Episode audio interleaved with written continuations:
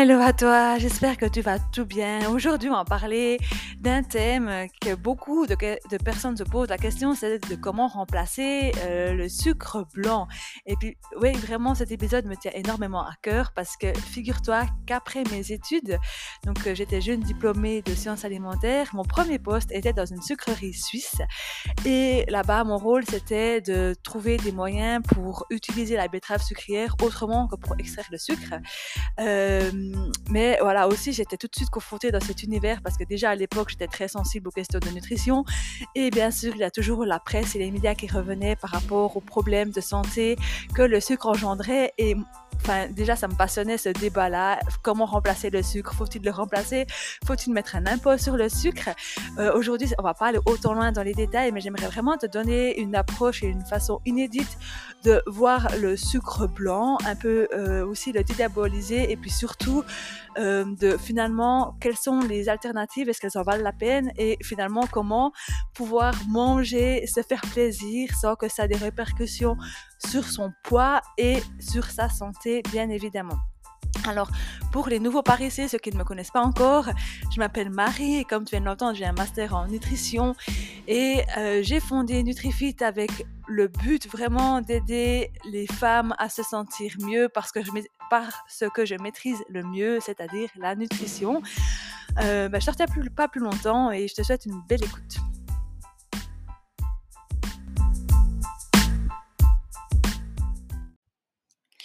Alors j'aimerais déjà commencer par cet épisode et te poser la question, est-ce que tu penses que le sucre est mauvais pour la santé? Si je te le dis, c'est parce que souvent euh, on a tendance à exagérer, la nature humaine est fait comme ça, pardon, euh, c'est psychologique et avec tout ce qu'on entend sur le sucre, beaucoup, je pense, de personnes entre vous pensent systématiquement que le sucre blanc c'est mauvais. Alors j'aimerais juste apporter un peu de nuance par rapport à ça. C'est vrai que le sucre est coupable de nombreux problèmes de santé, à savoir euh, euh, la prise de poids premièrement, mais aussi l'augmentation de risque de développement des maladies pas très sympas, telles que des maladies cardiaques, le diabète, etc., etc. Mais attention, ça, ça n'arrive souvent, j'allais même dire seulement quand on parle d'excès, tu vois. J'aime bien prendre l'image du sel et du pain. Quand tu fais du pain, c'est bien de mettre du sel parce que c'est bon, mais si tu en mets trop, ben, ça devient pas bon du tout. Et c'est exactement la même chose avec le sucre. Moi, je suis persuadée qu'une alimentation équilibrée doit aussi contenir des aliments sucrés parce que ça fait plaisir. Et puis, manger, ce n'est pas seulement nourrir notre corps, mais c'est aussi nourrir notre esprit, notre gourmandise. Et ça fait partie, encore une fois, d'une alimentation équilibrée. Au final, tout est une question d'équilibre. Alors juste pour te donner un peu une valeur de ce qui est acceptable en termes de quantité de sucre, l'OMS, hein, donc l'Organisation mondiale de la santé, recommande de ne pas dépenser le seuil de 10% de calories qui sont apportées par du sucre blanc. Donc, grosso modo, ça donne euh, environ une barre chocolatée par jour. Et tu vois, même si l'OMS dit que si tu manges une barre, une barre chocolatée par jour et que c'est OK, c'est que c'est vraiment OK.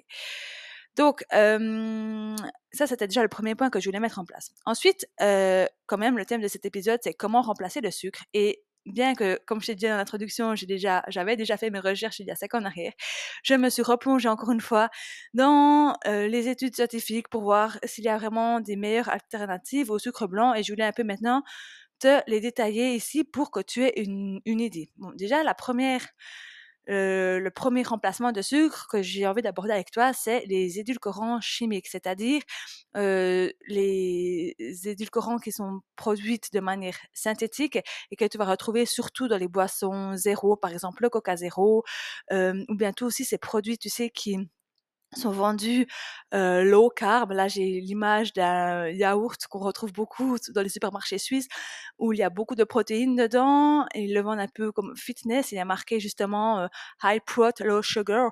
Mais en fait, le goût sucré est vraiment là encore. Et il y a des édulcorants chimiques là-dedans.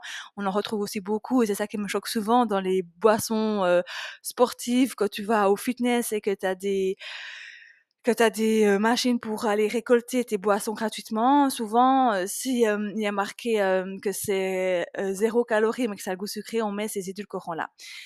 et puis, dois aussi constater que dans mes consultations, la majorité de mes clientes boivent du Coca zéro. Alors, moi, je vais te le dire tout de suite, je n'aime pas trop, ce type de boisson. Pourquoi? Parce que je pense que ce n'est pas bon et puis avant de te clamer ça haut et fort, comme je t'ai dit, j'ai fait un peu des recherches dans les études scientifiques et le problème dans tout ça, hem, c'est que, bien sûr, il y a des instagrammeurs ou n'importe qui sur les réseaux sociaux qui vont te sortir une étude scientifique et te dire: «Mais regarde, heu il y a y a rien il y a rien de grave à à boire du Coca Zéro régulièrement». Moi, j'ai trouvé une autre étude qui était très intéressante et c'est ça où je veux en venir, sans faire de scandale, mais juste un peu pour pour montrer l'image. C'est que le 83% des études scientifiques qui disent qu'il n'y a pas de raison de s'inquiéter, eh ben, elles sont financées par des industries alimentaires. Alors que la majorité de celles qui sont d'investissement neutre, heu, montrent le contraire et puis ça, franchement, hem, pour avoir fait de la toxicologie en master, on a toujours appris à être très critique par rapport aux études scientifiques que l'on voit et c'est la première chose à regarder, et bien sûr, qui a financé l'étude parce que forcément, tu peux t'imaginer que le monde n'est pas tout rose et que euh, certaines industries alimentaires n'ont pas envie de montrer que leurs produits sont dangereux. Alors bien sûr ici, c'est pas la question d'ouvrir le débat. Peut-être que c'est pas si grave que ça, mais encore une fois, j'ai pas envie de, hum, de de dire de consommer ce genre d'ingrédients et d'y aller les yeux fermés parce que moi je pense quand même que ce n'est pas une bonne idée. Surtout qu'en fait, euh, ces études scientifiques qui sont euh, d'investissement neutre, donc qui ont été faites sans conflit d'intérêt en soi, montrent que ça peut ça peut ça augmenterait la prévalence du diabète type 2 ainsi que la prise de poids. Et honnêtement, quand tu bois ce type de boisson, c'est justement pour éviter ces choses-là. Alors comment on explique ça? Comment ça se fait que des boissons qui ne contiennent pas de sucre, pas de glucose, ont quand même une incidence sur le diabète type 2 et euh, la prise de poids? Alors, il y a trois mécanismes qui sont possibles. C'est déjà que le fait de tromper ton cerveau en lui faisant croire que tu bois du sucre, ça, ça génère tout des processus chimiques dans le corps. Et certains chercheurs suggèrent que ces édulcorants artificiels, ça pourrait perturber la régulation de l'appétit. Et si du coup, si tu as plus ton sentiment de satiété, euh, tu manges plus que ce que tu ne devrais. Et c'est vraiment apparemment ce qui se passe d'après ces études-là. Premièrement. Deuxièmement, euh, quand tu bois des boissons ou bien n'importe ou que tu manges des yogourts avec ces édulcorants-là, c'est ces molécules ont tellement de pouvoir sucrant, c'est-à-dire que le pouvoir, que la molécule, elle est tellement, elle a tellement le goût sucré que ça surstimule euh, nos glandes cérébrales et du coup, inconsciemment, euh, on aura tendance à préférer euh, les aliments sucrés. On comme ça va créer comme un manque de sucre aussi inconscient. Ça, c'est la deuxième cause. La troisième cause, c'est que ça perturberait aussi la flore intestinale. Et la flore intestinale, si tu n'as pas écouté mes épisodes de podcast précédents, elle a aussi un énorme rôle dans la perte de poids et dans la prise de poids. Et en plus, la quatrième cause, c'est que euh, ça aurait aussi une influence négative de la sécrétion de l'insuline. Et l'insuline, je le rappelle, c'est le hormone de stockage des graisses et des sucres. Bon, tout ça pour montrer que c'est sûrement pas une bonne idée de boire ce type de boisson. Et puis encore pour donner un autre exemple qui est moins scientifique, j'aime beaucoup suivre un de mes concurrents entre guillemets, qui est aussi coach nutrition, mais on a les mêmes valeurs en termes de santé, par exemple. Et lui, il a déjà de la bouteille, il arrive gentiment à la retraite et il affirme que ses patients qui ont arrêté de boire de Coca Zéro ont perdu du poids.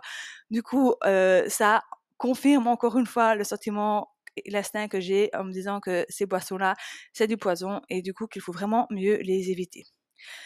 Ok. Alors, euh, ça c'était pour les boissons, euh, tu as compris le type d'édulcorant zéro calorie. Maintenant, il y a aussi une autre tendance qui vient, ok, venue déjà il y a, depuis un moment déjà, c'est la stevia, le xylitol, les compagnies, un peu tous ces édulcorants euh, naturels, comme on aime les nommer. Dans le jargon, on les nomme polyols, et c'est tout des sucres en fait qui ne sont pas caloriques parce que ils ne sont pas absorbés dans le corps. Quand tu manges du sucre, ce qui fait qu'il soit calorique, c'est qu'il passe la barrière intestinale pour aller dans le sang, etc., etc. Tandis que ces polyols, eux, ne sont pas absorbés et du coup, ils n'apportent pas de calories. Qu'est-ce qu'il y a à dire là-dessus? Ben finalement, ils sont pas si mal, dans le sens que j'ai pas trouvé de mmh, répercussions graves, entre guillemets, pour la santé, mais elles ont quand même quelques petits désavantages, selon moi. Le premier, c'est qu'ils ont des effets laxatifs, parfois puissants, et c'est pour ça qu'il s'est vraiment déconseillé de donner aux petits enfants ou bien aux personnes qui souffrent d'un intestin irritable, par exemple. Donc, c'est non plus pas, tu euh, un super remplacement de sucre parce que tu pourrais pas ne manger que ça parce que pour finir, tu commencerais à avoir des troubles gastro-intestinaux. Le deuxième désavantage, c'est le fait de enfin, ils ont un drôle de goût. C'est vraiment le goût. L'eau dure, j'ai acheté par, enfin, sans avoir remarqué, du chocolat à la stevia. Et si tu me suis depuis un moment, tu sais à quel point j'adore le chocolat. Et je te dis que ce chocolat à la stevia, il est toujours dans le placard. J'arrive pas à le manger. Ça, ça, ça, altère vraiment, vraiment le goût. Et la troisième cause, c'est le troisième désavantage que je reproche un peu à ces sucres, c'est que finalement, je les trouve un peu chers. Enfin, bien que l'argument financier ne soit pas vraiment acceptable quand il s'agit de prendre soin de sa santé. Mais honnêtement, euh, le petit paquet euh, de stevia coûte, je ne sais pas combien de fois plus cher que du sucre normal. Et tu verras à la fin de cet épisode que je vais te montrer comment manger du sucre blanc sans euh, forcément devoir le remplacer tout en pouvoir, tout en pouvant pouvoir conserver sa santé. Mais j'aimerais quand même conclure sur ces types de sucres là, stevia, xylitol, etc., qu'ils ont quand même le grand avantage pour les personnes qui sont diabétiques, qui peuvent consommer ce type de sucre là, et c'est quand même une bonne alternative pour elles. Exactement.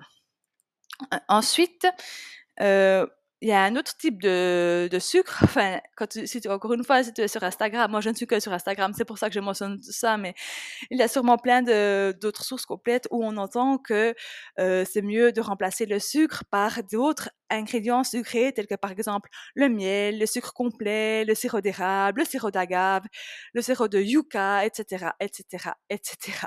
Alors là, je dois dire que oui, je suis un peu euh, pas fâchée, mais quand même un peu frustrée parce que on, a l'impression de faire bien. On a l'impression que si on remplace le sucre blanc par du miel, c'est mieux.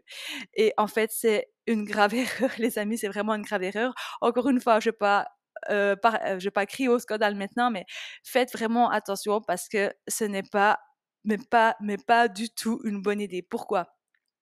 Parce que euh, ben, si tu veux, ce miel, il a enfin, ces, ces sirops que tu vas retrouver sur le marché contiennent énormément de fructose, plus que le sucre blanc. Et le fructose, bien qu'on puisse croire que c'est un sucre, c'est entre guillemets parce qu'il vient du fruit, ce n'est pas du tout le cas. Euh, pourquoi c'est bien de manger des fruits? C'est pas parce qu'ils contiennent du, du fructose, c'est bien de manger des fruits parce qu'ils contiennent des vitamines et des fibres et des minéraux. Euh, mais le désavantage des fruits, c'est qu'ils contiennent du fructose. Et vraiment, le fructose, c'est un sucre à éviter. Alors, je fais juste une mini parenthèse. C'est bien de manger des fruits et c'est pas grave s'ils contiennent du fructose parce que comme les fruits sont encore entiers, le fait qu'il y ait des fibres, ça va ça va, comment dire, rééquilibrer les désavantages. Mais prendre du fructose pur, dissous, comme c'est le cas par exemple de du miel, parce que dans du miel, tu te rends bien compte que tu n'as pas de fibres, ça n'a rien à voir euh, des effets sur la santé.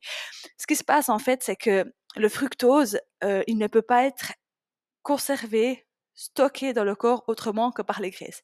Si tu manges trop de sucre, trop de glucose, ton corps va pouvoir conserver cet excès de glucose sous forme de glycogène qui reste encore du sucre et ça va pas tout de suite se transformer en graisse. Alors que le fructose, s'il y en a trop, le corps doit tout de suite le transformer en graisse, ça se passe dans le foie et euh, il n'y a rien à faire à ça.